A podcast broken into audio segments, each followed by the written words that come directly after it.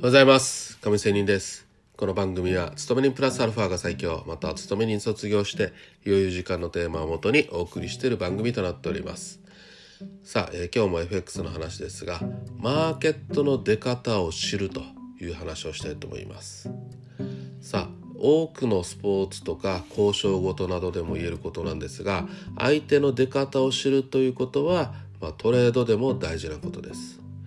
トレーディングの場合は相手とは1人なのか一つの団体ではなくマーケットが相手だと思っていただければ分かりやすいだと思います。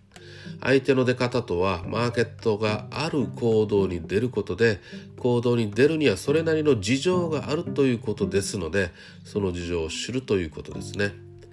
例えば突如高値を買い上げてくる時などはある程度のサイズのショートのストップロスがついたかつけにくい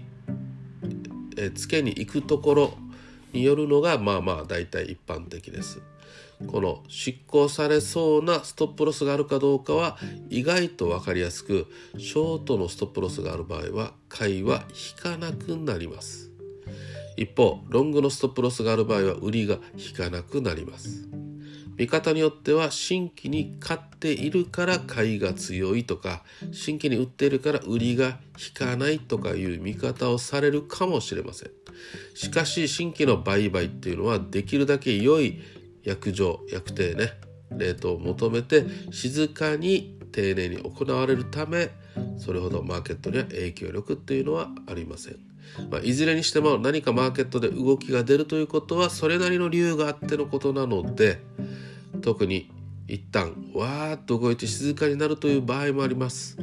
まず打診的に売買をしてみてそこから本格的な売買になることが意外とありますのでその予兆というのを気にし、え、気のせいにしないっていうことが重要なことだと思います。